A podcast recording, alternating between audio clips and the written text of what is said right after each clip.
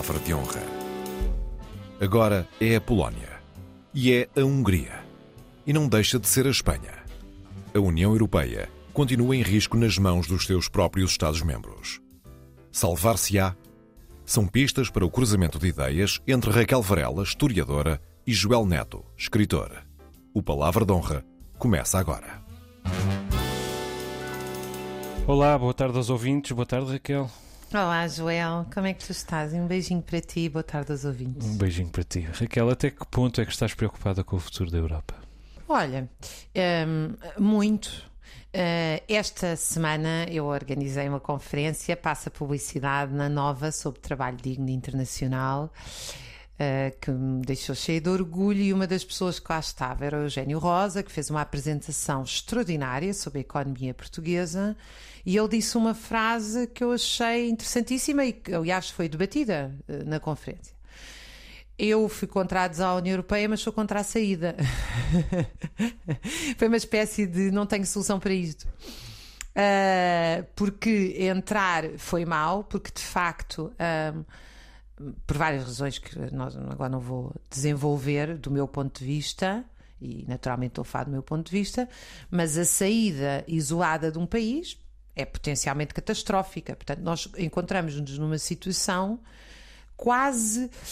Hum, quando eu era pequena, na Zambujeira do Mar, não havia grandes caminhos para ir à pesca. Uh, e o meu pai era um grande pescador, ainda é, mas tinha realmente uma destreza enorme para fazer aqueles grandes, aquelas grandes falésias. E levava-nos muito pequeninos. E nós éramos sempre alertados para uma situação que se chama arrochar. Bom, chama-se arrochar ali na, na vila, não sei se é uma coisa generalizada. Arrochar é quando nós começamos a descer uma daquelas falésias íngremes, agarrados às rochas, e a certa altura entramos numa situação que não conseguimos nem seguir em frente nem voltar para trás. Uma espécie de situação de pânico. E uh, ficamos ali agarrados à rocha sem conseguir tomar uma decisão de ir para a frente ou para trás. Eu acho que este, este termo, que eventualmente até pode ser só local, um, diz muito, porque nós de facto uh, a ideia de uma Europa nossa e unida é uma ideia lindíssima e eu não diria irreversível, porque eu infelizmente tenho a certeza que a história regride muito. O progresso muitas vezes inclui o retrocesso, mas há uma componente de europeização da Europa com a circulação de força de trabalho, com os casamentos internacionais, etc. Que, enfim, hoje a Alemanha, se quisesse ter uma raça pura, tinha muitíssimas dificuldades em saber quem é que era o verdadeiro alemão ou não, isto para grande parte dos países da Europa. Isso, de facto, nós tornamos-nos e somos mais europeus. Ao mesmo tempo, eu acho que a própria União Europeia é um obstáculo a essa europeização, porque a sua construção é muito desigual. Uh, e, portanto, eu estou muito. Uh, quer dizer, não estou arrochada, porque eu acho que isto tinha que ter uma saída muito mais dos povos da União Europeia e não da União Europeia, dos povos da Europa e não da União Europeia, uh, conjuntamente, do que de um país isolado. Mas evidentemente que eu acho que nós estamos aqui num período de transição histórica. Não sei qual é a tua sensação. Hum. Um, ainda por cima tu és açoriano, não é? Eu sou açoriano, um, estou aqui, um, aliás, faço este programa dos Açores, como já toda a gente sabe, a meio caminho entre a Europa e os Estados Unidos. Nós às vezes ouvimos os passarinhos, o que confirma absolutamente.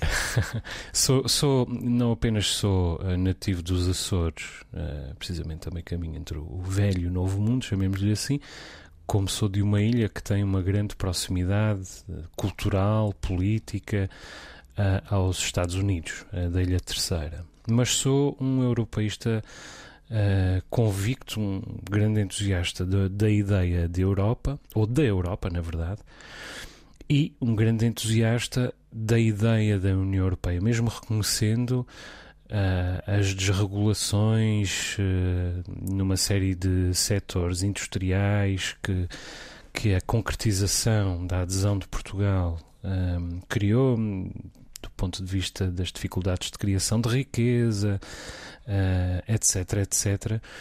continuo a acreditar uh, na União Europeia como um, um ideal que, um, de que podemos ir, uh, de que nos podemos ir aproxima, aproximando uh, progressivamente, ainda que, evidentemente, enquanto ideal, absolutamente inconcretizável. Agora, a Europa está em risco ehm, e o último caso é apenas este caso da Polónia que não só legalizou a expulsão de migrantes um, das suas fronteiras, ao arrepio dos tratados e dos princípios europeus, ainda aprovou a procedência das leis nacionais sobre a legislação europeia. Isto é gravíssimo uh, em geral e é gravíssimo em Portugal porque se trata de um grande país com uma influência uh, crescente. Mas há mais, para além da Polónia. Uh, desde logo a Hungria tem um governo de extrema-direita que desafia diariamente os valores europeus. Na Eslovénia, o Parlamento Europeu foi obrigado a colocar uma delegação para averiguar o estado de liberdade de imprensa e do Estado de Direito, o que levou a uma troca de tweets inflamados entre o Primeiro-Ministro, Janez Janša, conhecido eh, pelas suas parecenças com Donald Trump, e o homólogo holandês, e que envolveu até uma intervenção do, do Presidente do Parlamento Europeu. Entretanto, em Espanha, a ameaça da desagregação interna uh, está muito longe de se ter dissipado. Em Itália, manifestantes da, da extrema-direita ainda há dias invadiram e destruíram a sede do maior sindicato de Itália em Roma. Em França, o fascista Eric Zemmour já ultrapassou Marine Le Pen nas sondagens para a presidência e, de repente, faz inclusive parecer Marine Le Pen uma democrata. E por toda a Europa, como aliás noutros pontos do globo, a extrema-direita cresce a cavalo do ódio uh, e da, da, indignação do povo. E, e os europeus, evidentemente, estão a falhar com o projeto europeu. Os sinais são muitos, mas, sobretudo, a Europa está a, falar, a, falhar com os europeus, porque a Europa já não consegue impor o seu sistema de, de valores, já não consegue convencer os próprios europeus da bondade uh, dos, seus, dos seus valores. Está a falhar na, na sua missão contínua de, de apoiar a paz e a, e a prosperidade. Parece-me evidente, como têm dito muitos, que a Europa precisa de reformas urgentes, a Europa, a União Europeia precisa de reformas urgentes e precisa de reformas urgentes porque se deixou reduzir, e este para mim é o, o fulcro da questão, a um mercado comum. A ideia da Europa, a partir de certa altura, era muito mais do que a de um mercado comum. Era um sistema de valores, verdadeiramente. Era paz, era prosperidade, era justiça, igualdade, liberdade, fraternidade, democracia, Estado de Direito. Hoje é cada vez mais apenas um mercado comum e muitos europeus estão disponíveis para abdicar disso. Inclusive, olhando para o exemplo do Reino Unido, que abdicou da participação nesse mercado comum e de repente até se vê sem abastecimento de bens essenciais, no verdadeiro pandemónio, mas muitos europeus já nem se preocupam com isso, porque olham a Europa, só veem o um mercado. E a ideia de um mercado, mesmo que muito funcional, já não tem peso suficiente perante a sua indignação e, sobretudo, o seu ódio. Confesso que estou muito preocupado, Raquel, e, e que acho que devemos realmente estar uh, muito preocupados com, com esta situação. Olha, Hum, eu acho que muitas das, das, notas que tu dizes são notas realmente de desagregação. Eu diria que a grande nota uh, de desagregação é o Brexit, não é? Essa é a mais evidente e a mais dura. E aliás, o próprio processo do Brexit, quer interna, quer externamente, reflete muito essa, esse início de declínio. Eu estava aqui a pensar, a ouvir-te em soluções, porque eu de facto sou uma europeísta convicta, mas acho que a União Europeia é contra o europeísmo. É, vou-me explicar, vou-me tentar explicar. A União Europeia uh, reclama para si ter um tempo histórico associado ao Estado Social. E isso não é verdade. O Estado Social nasce logo a seguir à guerra, com a ideia da universalidade do acesso aos bem-estar social e a proibição, eh, e portanto, e o direito ao emprego, conseguida com a proibição dos despedimentos uh, através de vários fatores, indenizações legais, etc. A União Europeia em si é um projeto muito mais lento e o, e, e o Estado Social é um processo de conciliação de classes, é o pacto social. As classes trabalhadoras abdicaram de lutar pelo poder, estavam armadas na guerra e as classes burguesas aceitaram um capitalismo regulado. Este é o pacto social que nasce a seguir à guerra na Europa.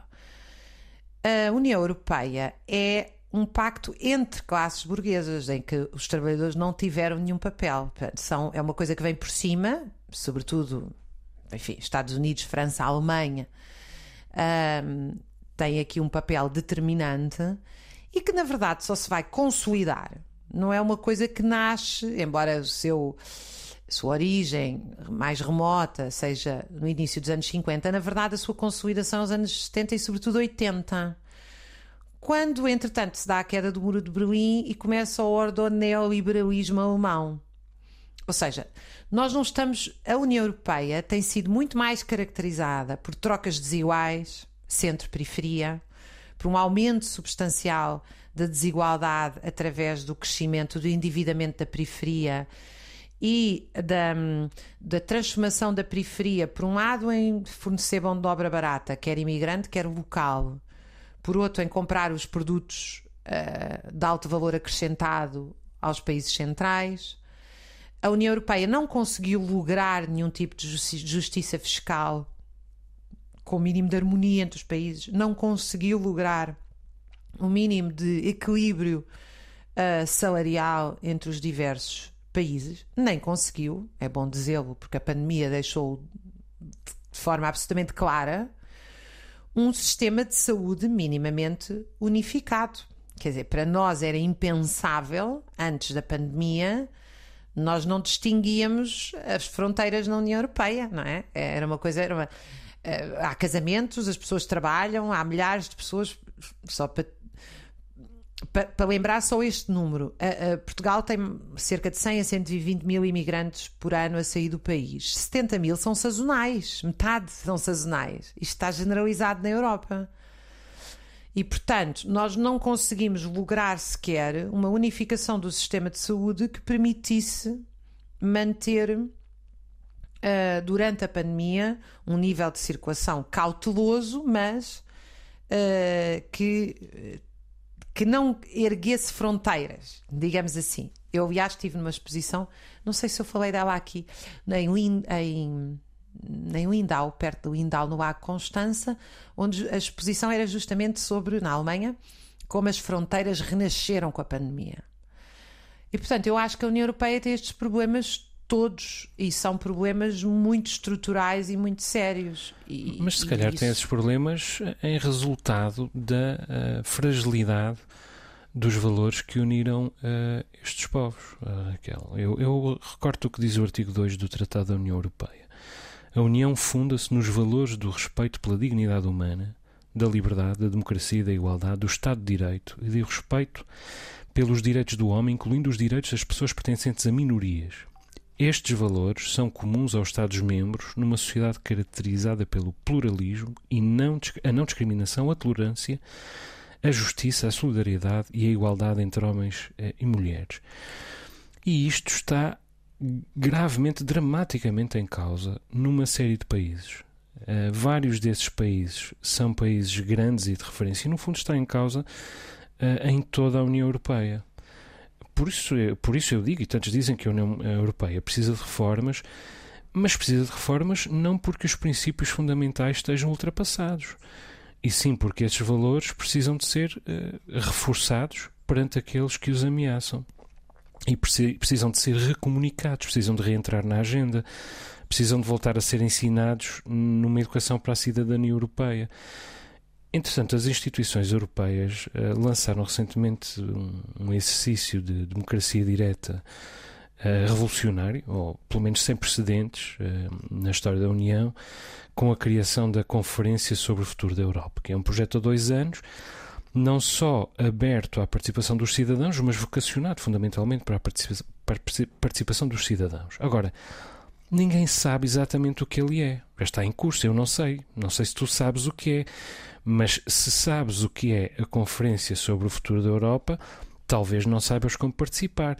E se sabes como participar, talvez não saibas no que pode resultar a, eh, a tua participação. Eu, pelo menos, não sei. E muitos preocupam-se, aliás, de que, de que se trate eh, não de uma oportunidade real de reformas, mas, sobretudo, de uma plataforma para a criação de uma espécie de roteiro um, para a definição de políticas. Já não seria mau, porque na verdade foram as políticas que trouxeram a Europa até aqui, que esvaziaram o projeto europeu e, e, o reduziram ao mercado. Mas a questão é que já não chega porque os valores europeus já não estão lá para suportar as políticas. Os valores estão reduzidos às instituições, já nem uh, respiram uh, entre as pessoas que ocupam essas instituições, porque já não respiram entre o povo uh, como respiravam. De resto, basta ver, desculpa-me insistir, o crescimento da, da extrema-direita em toda a Europa e, inclusive, em Portugal. Basta ver a relação dos europeus com os imigrantes e a imigração. Em França, a, a pátria da Revolução, o berço do, do slogan Liberdade, igual, Igualdade, Fraternidade, já um candidato à presidência, uh, fortíssimo nas sondagens, que se sente suficientemente à vontade para propor, ipsis verbis, uma guerra civil contra os imigrantes muçulmanos. Quer dizer, e os parlamentos nacionais, em França como, como noutros países, estão cada vez mais impotentes na, na responsabilização dos seus uh, governos uh, no que diz respeito à defesa dos valores democráticos fundamentais e quanto à construção de uma sociedade mais, mais forte, mais próspera e mais igualitária. E o que é que se faz? Bom, não se sabe. Não está uh, sequer prevista a figura da expulsão. Os países uh, ficam, a não ser que saiam como, como saiu o Reino Unido, e a Europa uh, pode transformar-se naquilo que os países quiserem que ela se transforme. Se os diferentes governos uh, conseguirem gerar uma, uma vontade comum completamente distinta ou mesmo oposta àquela que fundou a União Europeia, isso é um, realmente possível. E hoje, a Europa hoje, tem uma história trágica, não é? Hoje cabe-me a mim ser um bocadinho otimista. hoje trocámos de papéis. Um, o crescimento da extrema-direita tem sido acompanhado por um crescimento concomitante e enorme de uma abstenção que não significa só desinteresse, despolitização, desmotivação, mas também uma espécie de crítica a não, as pessoas não, não se uh, identificarem com as instituições políticas. Porquê é que eu estou a dizer isto? Porque em França foi feito um estudo em que se afirmava que grande parte dos operários tinham passado para votar para a extrema-direita e hoje em dia, com os estudos que existem qualitativos, demonstram que a maioria dos operários passou para a abstenção. Dos que votam, a maioria passou a votar na extrema-direita, desses que passaram, dos que votam que passaram. Mas a maioria passou foi para a abstenção. E, portanto, isto para dizer que eu acho que, mesmo, por exemplo, a relação à a atitude em relação aos imigrantes, um, eu acho que é mais hostil nos países ou noutros, mas nós, apesar de tudo, temos hoje uma um cosmopolitismo e, e, atenção que eu acho que os imigrantes na União Europeia, mesmo, e há imigrantes, infelizmente, de primeira, segunda, terceira, quarta, há de tudo uh, na União Europeia, não para mim, não é? Porque eu não acho que há pessoas de primeira, segunda, terceira ou quarta, mas os tratamentos dados consoante as nacionalidades são muito distintos e consoante até a formação e a qualificação um, são muito distintos. Eu, apesar de tudo, acho que há uma. Uh, não creio que se possa afirmar que a maioria dos europeus é contra a imigração ou tem esse, essa agenda tão determinada na mão. Eu até acho, se me permites uma certa provocação à nossa imprensa e à imprensa lá fora, que a imprensa que anda muito atrás do escândalo, às vezes não tanto do escândalo, mas do choque e do pavor, gosta de dar uma atenção à extrema-direita que ela não tem. Porque quando um tipo de extrema-direita vocifera umas barbaridades sobre os imigrantes, tem imediatamente alguém da imprensa a ouvi-lo. Enquanto que se tiver ao lado um partido com o dobro dos votos a acolher os imigrantes, não tem a mesma, o mesmo eco. Portanto, eu acho que a extrema-direita é um problema. Acho que todos os casos. Mas é um bocadinho do... a história do homem que mordeu o cão, não é? é... O, o jornalismo também é um bocadinho a, a, a identificação do que é aberrante, do que é distinto, do que vai contra a norma. É verdade, mas corremos o risco de pensar que hum, isso é exponencial. Pois, Eu, se não tivermos facto, massa crítica, realmente corremos. Eh, mas também é importante mantermos a, a massa crítica. não é? Nós sabemos que os europeus não são eh, maioritariamente extrema-direita, ainda bem que não são. E ainda bem que têm o direito a abster-se. Eu acho que as pessoas devem ter o direito a abster-se. Agora, o movimento eh, dos, ele- dos eleitorados está a permitir um recrudescimento muito significativo da extrema-direita. Ahm, e isso não, não pode ser negligenciado, muito menos ignorado. Olha, sabes uma coisa que eu te queria dizer sobre isto, apesar aqui chamando o nosso aqui ao nosso call do palavra de honra sobre palavras. Eu acho que a esquerda, aos democratas, se quiseres, no geral, deixaram determinadas palavras na mão da direita que nunca deviam ter ficado. Ah, isso é verdade. Isso, aliás, até foi uma nota na mesma conferência do sociólogo Manel Carlos Silva. A palavra segurança não pode ser da extrema-direita. Segurança no emprego, estabilidade, segurança pública, no, no melhor sentido da palavra, não é um polícia atrás de cada pessoa, mas as mulheres poderem sair sozinhas às quatro da manhã, onde quer que vão, Uh, segurança, sobretudo segurança material, segurança na saúde, segurança na educação. A segurança não pode ser um valor da direita. Era o o combate à corrupção não pode ser um valor da É direita. verdade. Isso é evidente. Aliás, deixa-me só acrescentar que eu não, não apenas concordo com aquilo que estás a dizer, como junto a esse grupo, o grupo da direita democrática, que também existe. eh, Que também Sim. existe. Mas os democratas Sim, não, sim, são, não são todos de esquerda. Sim, sim, sim. Agora, claro. vale a pena, vale a pena nós eh, monitorizarmos a aplicação da bazuca, não é? Porque agora estão em jogo eh, milhares e milhares de milhões de, de euros eh, distribuídos eh, pelos países todos, injetáveis na economia, e vamos a ver com que eh, honestidade é que este dinheiro é distribuído, em particular pelo Centrão, que continua, que continua em- no poder na maior parte dos países. É um grande teste, eh, mais uma vez, à segurança da União Europeia e também porque é mais uma oportunidade.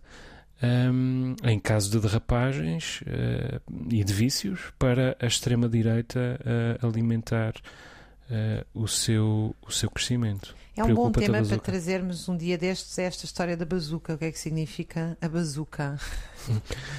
Não sei, não sei como é que se chama nos países todos, mas tenho a impressão que, não, que a- a- na maior parte deles a metáfora não, não é bélica. Também preocupa já agora, nós estávamos a falar da, da, da, da, da abstenção. Preocupa-me que a abstenção seja tão superior, ahm, não apenas em Portugal, aliás, ah, nas eleições para o Parlamento Europeu em que vários países, como nós, usam essa- esse sufrágio para exercer votos de protesto eh, e mais nada. Quer dizer, mais uma vez, porque a Europa se reduziu a um mercado e se reduziu para os países pobres, como, como o nosso, a uma torneira aberta que, entretanto, se fechou e que agora se vai abrir de novo com, com riscos, com riscos eh, enormes. Concordo, sim. E também gostava, sabes, já agora que eh, a Europa se preocupasse em investir numa cultura popular. Eh, porque esta, porque esta uma, uma cultura popular capaz de refletir os seus valores, de refletir a sua diferença.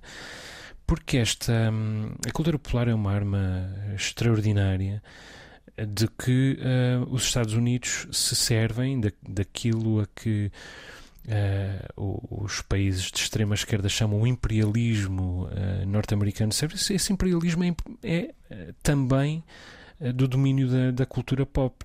A ditadura da língua inglesa, a ditadura do cinema, nos domínios da moda, da música, etc, etc, é ehm, o resultado de um esforço de desenvolvimento de uma cultura popular que é também um braço da, da divulgação de uma política de um- e de um sistema de valores. A Europa, em muitos sentidos, para a nossa juventude, é o Erasmus.